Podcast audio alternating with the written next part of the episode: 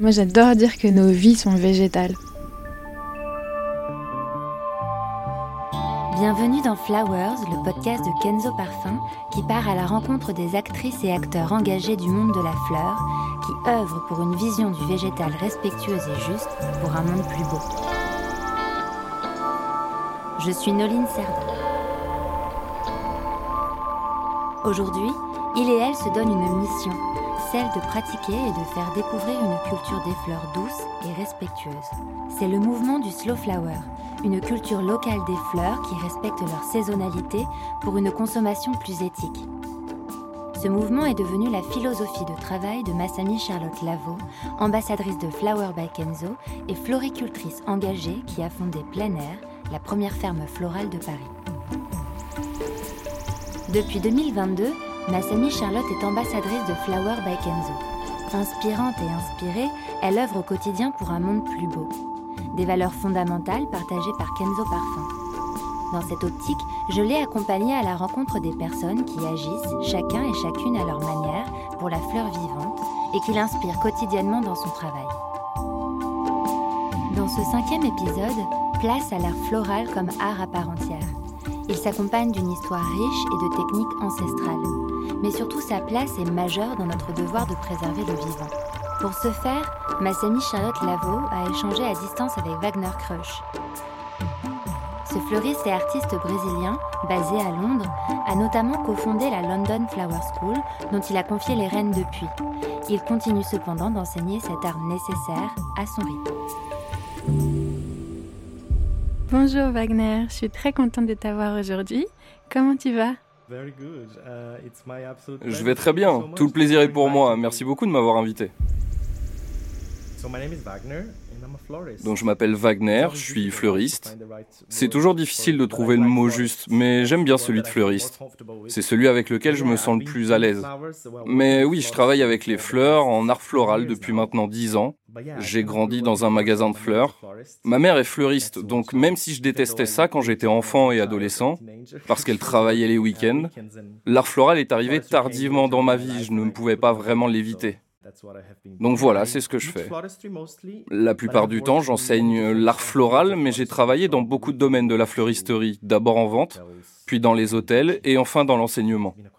Donc ça a été un parcours assez intéressant. Tu es né et tu as grandi à Florianopolis, dans le sud du Brésil. Est-ce que tu pourrais nous parler un peu de cet endroit et de la Mata Atlantica? Oui, bien sûr, j'adore l'idée qu'on parle de la Mata Atlantica. En fait, je me sens très chanceux d'être né à Florianopolis. Même si j'ai déménagé à la campagne, à Santa Catarina, je suis né à Florianopolis et j'y ai vécu jusqu'à mes 6-7 ans. Et c'est tout simplement l'endroit le plus magique sur Terre. Évidemment, c'est très bizarre que je dise ça. Mais le Brésil tout entier est un endroit vraiment unique. Florianopolis est magnifique et c'est impossible de parler de cette région sans parler de la forêt atlantique qu'on appelle Mata Atlantica parce qu'elle fait partie de nos vies. Maintenant, la forêt atlantique est aussi malheureusement l'une des zones les plus détruites du Brésil. Et c'est tout d'abord parce que c'était la première forêt que les colons ont vue quand ils ont débarqué. C'était la Grande Muraille verte. Et malheureusement, toutes les grandes villes du Brésil sont sur la côte. Donc ça a eu un énorme impact sur la forêt. La forêt atlantique est encore l'un des systèmes à la biodiversité la plus grande. Et même si une grande partie de cette forêt a été détruite, elle contient l'un des écosystèmes les plus importants au monde. Comme tu l'as décrit, au Brésil, le vivant, donc les plantes, les insectes, les animaux et aussi le climat, sont généreux. Il y a cette générosité tropicale très typique, mais comme tu l'as dit, comme partout sur la planète, cette biodiversité et cette générosité, elles sont menacées en permanence. Et il y a plus de dix ans, tu as démissionné de ton travail de graphiste et tu t'es vraiment plongé dans le monde des fleurs. Et ce grand changement dans ta vie, est-ce qu'il était motivé par le plaisir et par l'esthétique ou plutôt par un sentiment d'urgence par le sentiment de devoir agir Je pense pas que c'était un choix si conscient que ça. Je pense qu'il y avait déjà quelque chose. Mon lien avec la nature a toujours été très fort depuis que je suis jeune. Mais je ne pense pas que quand j'ai décidé de devenir fleuriste, c'était un choix si conscient que ça. C'était pas quelque chose du genre, ok, c'est en rapport avec l'environnement, avec les problèmes environnementaux qui existent. Ma mère s'est installée au Brésil, elle était fleuriste et on a vécu au Brésil pendant de nombreuses années. On habitait à Curitiba, puis elle s'est installée à Londres quand j'étais graphiste au Brésil, à travailler sur un ordinateur et à détester ça. En gros, j'étais pas heureux. La fleuristerie était clairement l'une des dernières choses que j'aurais imaginé faire. Mais à part le graphisme, je ne voyais aucune autre possibilité. C'était le diplôme que j'avais, donc j'avais le sentiment que je devais travailler dans ce domaine. Et puis j'ai emménagé à Londres. J'ai travaillé dans des pubs. J'ai fait, vous savez, tous ces jobs que les étrangers font quand ils arrivent ici. Et je me rappelle qu'après avoir travaillé dans quelques pubs, je me suis dit, oh mon Dieu, c'est fou de travailler la nuit super tard. Je suis passé devant un fleuriste et je me suis dit, oh, ça pourrait être sympa ça. Je sais faire quelques trucs, des bouquets et autres. Donc je me suis dit que ce serait mieux que de travailler dans un pub. Au début, je me suis dit, jamais ils me donneront de boulot. Et puis finalement, je l'ai eu. Et mon premier boulot en tant que fleuriste au Royaume-Uni, c'était dans un kiosque à fleurs, à la gare de Liverpool Street. Et c'était l'hiver, je gelais à côté de la porte. C'était en fait bien pire que le pub. Je me rappelle que c'était toujours très fréquenté, mais les dimanches, c'était très calme. Il n'y avait pas de clients, je restais là, debout, toute la journée. Je travaillais parfois pendant 14 heures. Et je me souviens d'être là, à ne rien faire. Et j'ai commencé à jouer avec les fleurs, à faire des expériences, j'ai commencé à les prendre en photo. Et tout d'un coup, ça fait tilt. J'étais en train d'utiliser mes compétences de graphiste pour créer des compositions avec les fleurs. Ça a vraiment été le déclic. Je suis devenu complètement obsédé. Donc après deux ou trois mois à travailler dans ce kiosque à fleurs, j'ai envoyé ma candidature à McQueen's, la plus grande entreprise florale du Royaume-Uni à l'époque. Enfin, ça l'est toujours, hein. mais à l'époque, j'ai envoyé mon CV en me disant ils ne vont jamais me donner le job. Je ne savais même pas bien parler anglais.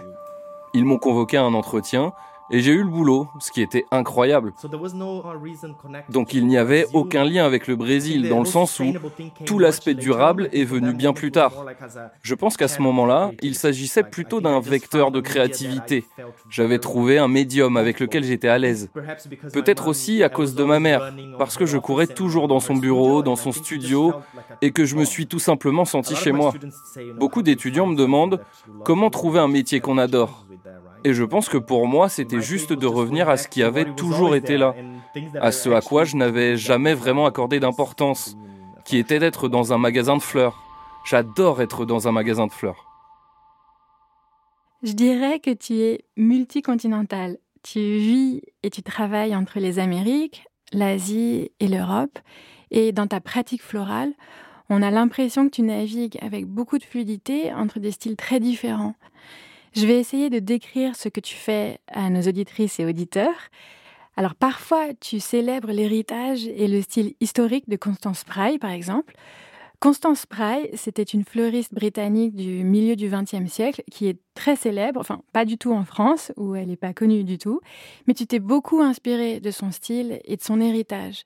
Et tu le mélanges avec celui des maîtres hollandais et avec ta formation en ikebana, en, art floral japonais. Donc, je définirais ta pratique comme géobotanique. J'adore. Je vais commencer à utiliser cette expression à partir de maintenant. Je trouve vraiment que l'aspect le plus euh, wagneresque de ta pratique et de ta personne, c'est la diversité et ta maîtrise de différents styles et de techniques. Est-ce que tu dirais que c'est cette diversité qui fait que ton art et ton travail floral sont dans l'air du temps? Est-ce que c'est ce qui rend ton travail contemporain? Tu as mentionné Constance Spry. J'ai parfois l'impression qu'elle était la seule fleuriste en Angleterre à faire ça. Mais bien sûr, à cette époque, il y avait beaucoup d'autres fleuristes qui n'ont peut-être pas eu autant d'influence qu'elle. Mais il y avait toute une nouvelle vague de fleuristerie. Un jour, Kelly, la patronne de McQueen's à l'époque, me demande d'enseigner, ce qui est très bizarre, non? Ça faisait deux ans que je travaillais là. Elle a vu mon potentiel, je lui en suis très reconnaissant. Elle a vu en moi quelque chose que je ne connaissais pas et j'ai adoré ça. Donc ma carrière est passée de faire des designs avec les fleurs et d'expérimenter à l'enseignement. Et quand j'ai relevé ce défi de l'enseignement, je me suis mis à la recherche. J'ai passé 4 ans à McQueen's, puis j'ai ouvert la London Flower School. J'ai passé 7-8 ans à enseigner sans vraiment créer mes propres compositions. Parce que pour moi, l'enseignement est une chose complètement à part. J'ai l'impression que quand j'enseigne, je ne suis pas là. Je ne veux pas que mes élèves copient ce que je crée. Je crois en l'éducation qui développe l'esprit critique. Tu vois ce que je veux dire? Et donc maintenant que j'ai quitté l'école, c'est le moment où j'explore un peu plus mon esthétique. Et c'est comme ça qu'on peut voir toutes ces combinaisons de styles différents.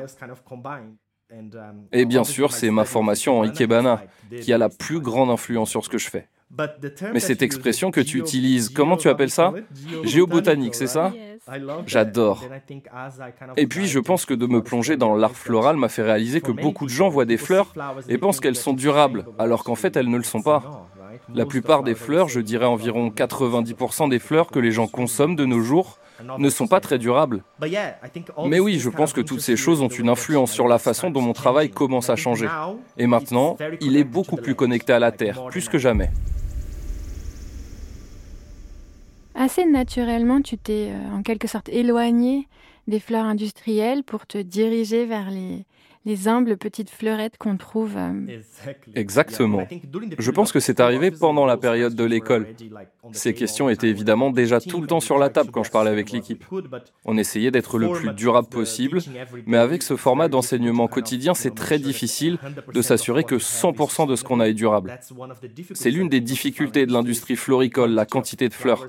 Je pense que maintenant ça a changé. Je pense qu'il y a beaucoup plus de fermes florales au Royaume-Uni et c'est vraiment possible d'être durable. Mais c'était toujours un sujet de discussion à l'école. Je pense aussi que les conversations que j'ai avec les fleuristes tournent toujours autour de ce thème. On s'attend à ce que l'art floral doive toujours faire plaisir, dans le sens où ça doit être grandiose, luxueux, il faut que ça ait l'air de coûter cher. Et je pense que c'est une des choses qui tue la créativité en fleuristerie depuis de nombreuses années. Cette attente que la nature doit être là pour nous servir tout le temps. Donc c'est toujours un défi, et l'école était un défi aussi. Parce qu'évidemment, les étudiants sont là pour devenir fleuristes, donc ils veulent apprendre à fleurir des mariages, etc. Mais j'ai espoir que les choses changent. Je pense que les gens apprécient de plus en plus l'art floral. Et il a lui-même changé, donc j'ai l'impression qu'il y a plus de chances de voir un changement positif arriver. Il y a plein de gestes techniques euh, en floriculture. C'est pas du tout impossible à apprendre. Enfin, moi, j'ai tout appris en autodidacte, mais ça s'apprend quand même. Et donc, un de mes gros objectifs, c'est d'ouvrir une école, quoi. Et tu vas vraiment couper un peu ça Avec grand plaisir. Tu vois, il y a déjà des bourgeons hein, de l'année prochaine. Ouais, il y en a partout même. Il y en a partout, ouais. Et en fait, eux, il faut absolument qu'on les protège. Donc déjà, on va pas. Quand tu coupes, tu coupes pas sur un bourgeon. Et puis quand tu coupes, l'idée, c'est de couper en diagonale, euh, comme ça, avec le côté haut qui va protéger le bourgeon, tu vois. D'accord. En fait, mon biais, mon biseau, il va protéger mon bourgeon. Donc là, je vais couper d'un coup sec. L'idée, c'est que je mette mon sécateur en biais juste au-dessus du bourgeon, mais que la pointe haute de la coupe soit au-dessus du bourgeon. ça fait comme un petit toit ouais, je vois. au-dessus du bourgeon. Parce que si à l'inverse on faisait ça, donc je vais, je vais faire un mauvais exemple et je vais couper comme ça. En fait, on va créer un bout de bois mort euh, juste là, qui va servir à rien.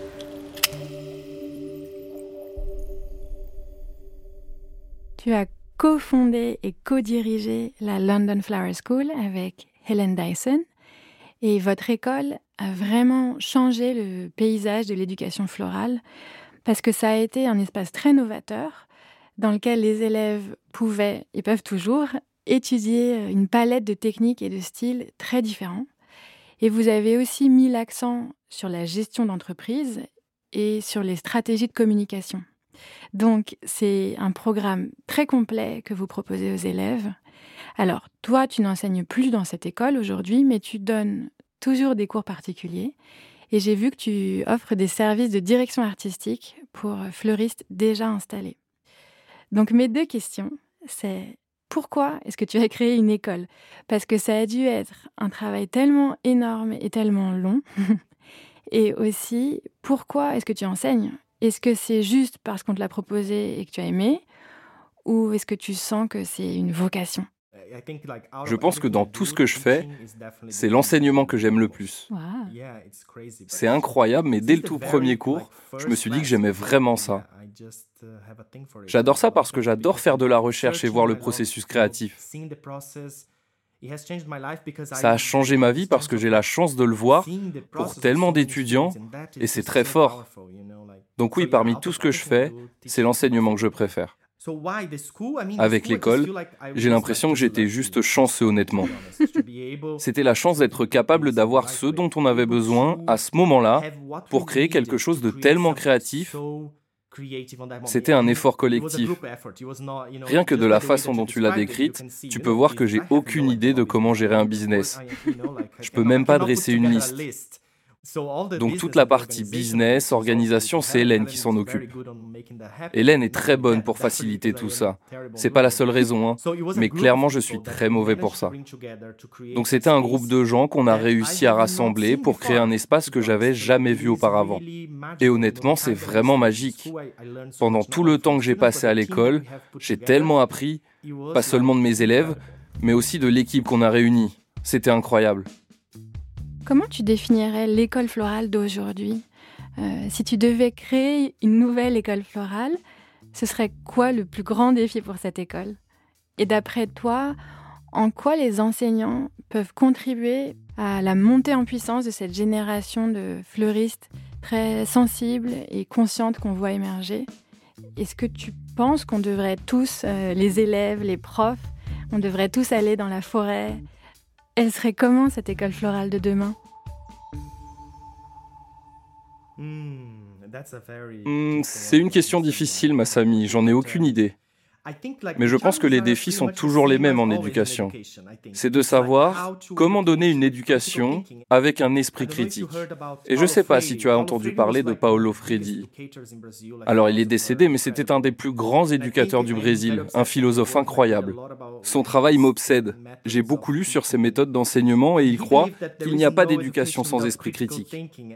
Donc je pense que c'est toujours ça le défi, d'être capable de créer un espace où on n'est pas là que pour faire plaisir, mais aussi pour créer ensemble, pour pouvoir discuter et s'assurer que nos élèves sortent de nos ateliers ou notre école avec un esprit critique, que ce soit par rapport à la durabilité, au design ou n'importe quel autre aspect.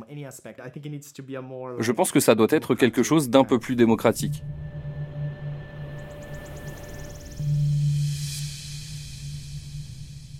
Est-ce que tu penses que l'art floral, vraiment en tant qu'art, a besoin qu'on se batte pour lui pour euh, plus de reconnaissance, pour être reconnu en tant qu'art à part entière Ou est-ce que c'est une pratique suffisamment puissante en elle-même parce que c'est une pratique du vivant, parce que c'est intime, parce que c'est une pratique thérapeutique en soi Et qu'en fait, elle n'a pas vraiment besoin de bruit, euh, ni de plus de reconnaissance pour euh, perdurer encore pendant des siècles.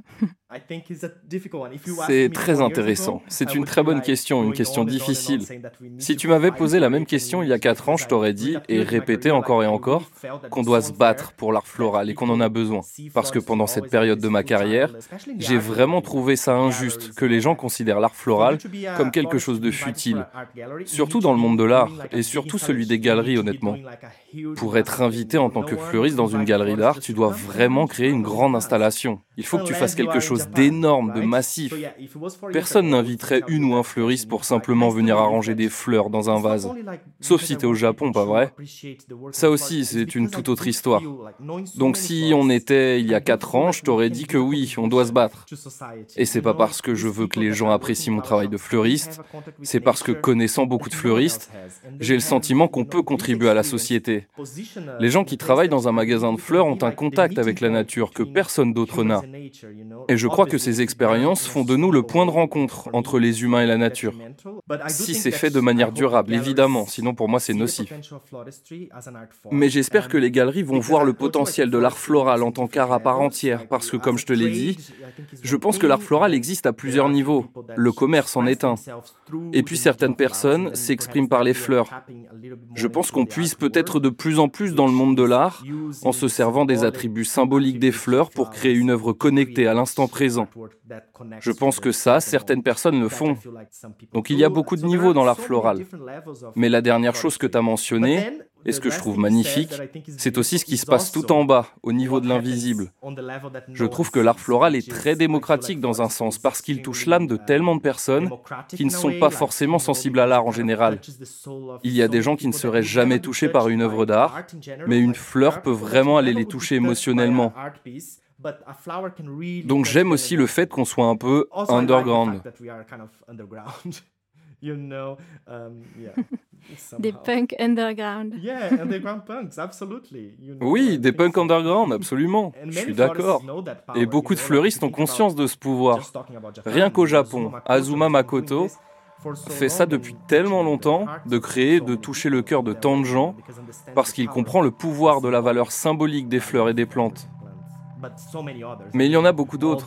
Les grands maîtres, Likenobo, et aussi Sofu Teshigara, le fondateur de l'école d'où je viens, qui était un vrai punk. On l'a détesté au Japon pendant de nombreuses années parce qu'il a ouvert l'ikebana au reste du monde.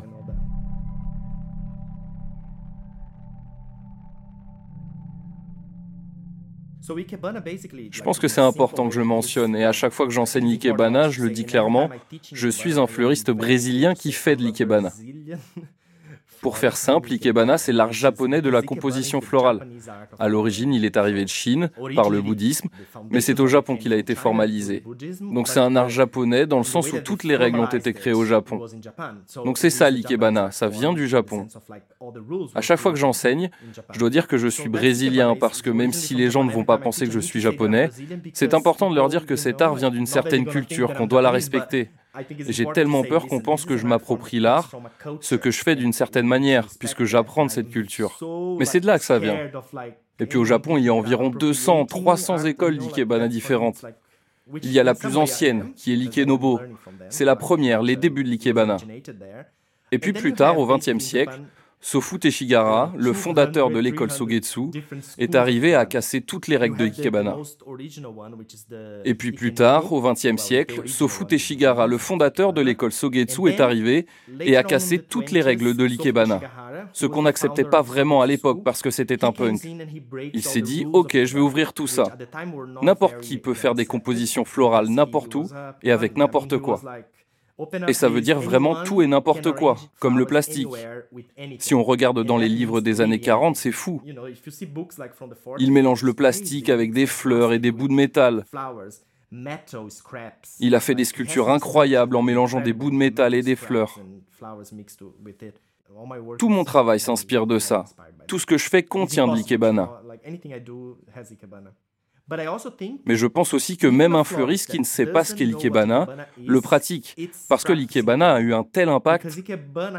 Emily Thompson, une fleuriste américaine incroyable que j'adore, l'a mentionné une fois. Je crois que c'était dans un entretien qu'elle a accordé au New York Times. Si je me souviens bien, elle a mentionné que si on fait des compositions florales, on touche à l'ikebana à un moment ou à un autre.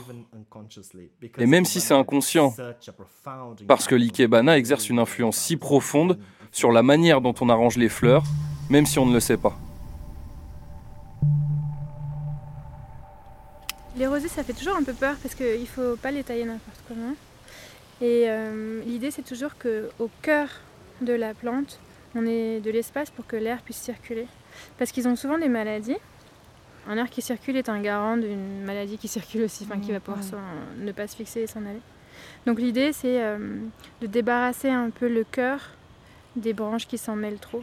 Très enchevêtré, ouais, les, les, branches sont toutes entre elles, c'est marrant. C'est justement le rôle de la taille, qui est une taille douce, hein. là c'est un moment où il n'y a plus de feuilles, euh, c'est pas un problème. Euh.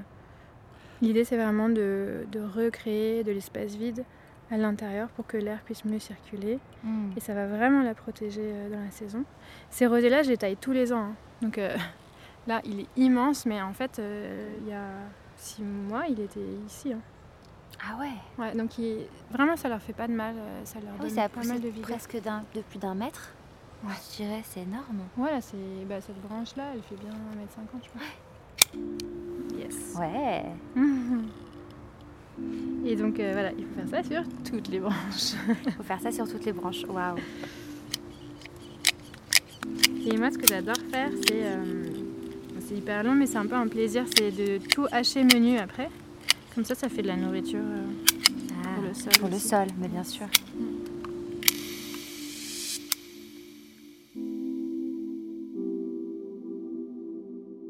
Pour en revenir à l'art floral en tant qu'art à part entière, tu sembles voyager assez souvent pour des résidences florales, où tu enseignes aussi probablement. Et j'ai vu que récemment, tu allais en France, en Thaïlande, en Corée du Sud.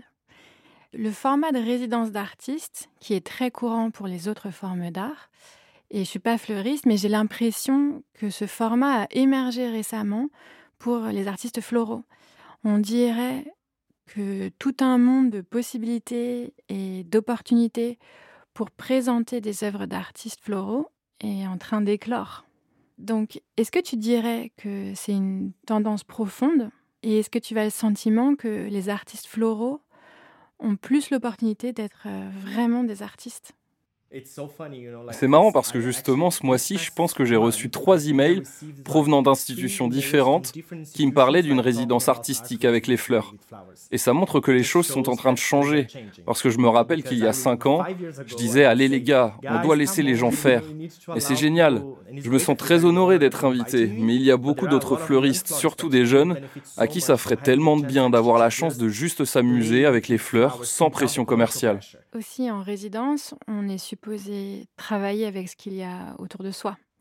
Donc je pense que c'est un format très pertinent pour l'art floral parce qu'on devrait tous arrêter d'importer des choses de l'autre bout du monde et commencer à faire vraiment plus attention à ce qui est près de nous. Donc c'est un, format génial en soi. Oui, je suis complètement d'accord. Et je pense que c'est pour ça que les ateliers sont en train de changer. Parce qu'avant, et j'en suis aussi coupable, c'était aussi ça l'argument de vente. Cette idée qu'on allait à un atelier floral et qu'on allait voir cette quantité folle de fleurs. Et qui ne veut pas être entouré de fleurs? Donc dans le passé, on a beaucoup utilisé cette image par rapport aux fleurs. Mais j'ai l'impression que même les étudiants ont changé leur point de vue maintenant. Parce que je pense qu'on est passé par là. Oui, l'idée c'est vraiment de se concentrer sur l'état d'esprit et le processus créatif, euh, peu importe le matériel à disposition et sa quantité, et sans penser au résultat final. Mais en fait, c'est en lien avec ce que tu as dit, la particularité de l'art floral, c'est qu'il est très ancré dans l'industrie. Et la plupart des fleuristes travaillent tout d'abord pour gagner leur vie. La plupart du temps, on n'est pas payé pour être artiste. Absolument. Et même maintenant, on commence tout juste à être invité pour ça. Donc il y a un long chemin à parcourir. Et j'ai hâte que les fleuristes soient invités par, je sais pas moi, le Tate Moderne par exemple, pour aller faire une composition. Pas une installation florale massive quoi, ce qui est génial, hein. J'ai rien contre, j'adore ça. Mais j'adorerais voir l'art en soi, l'arrangement de fleurs dans un vase en fait être respecté en tant qu'art à part entière. Eh bien, merci pour tout et merci pour ton temps. Merci beaucoup, Massami, c'est toujours un plaisir.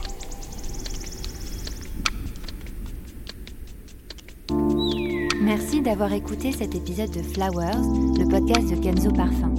Vous pouvez retrouver la série sur toutes vos plateformes de podcast. Prochain épisode de Flowers, on partira à la rencontre d'Akiko Usami, designer floral à Paris formé à l'art de l'ikebana. Je suis Noline Serda et Flowers est un podcast Kenzo Parfum produit par Louis Créative. Héloïse Normand est en charge de la production, Charles de Cilia est à la réalisation sonore, Eve Gano s'est occupé de la prise de son. La musique originale a été composée par Marine Kéméré. À très bientôt!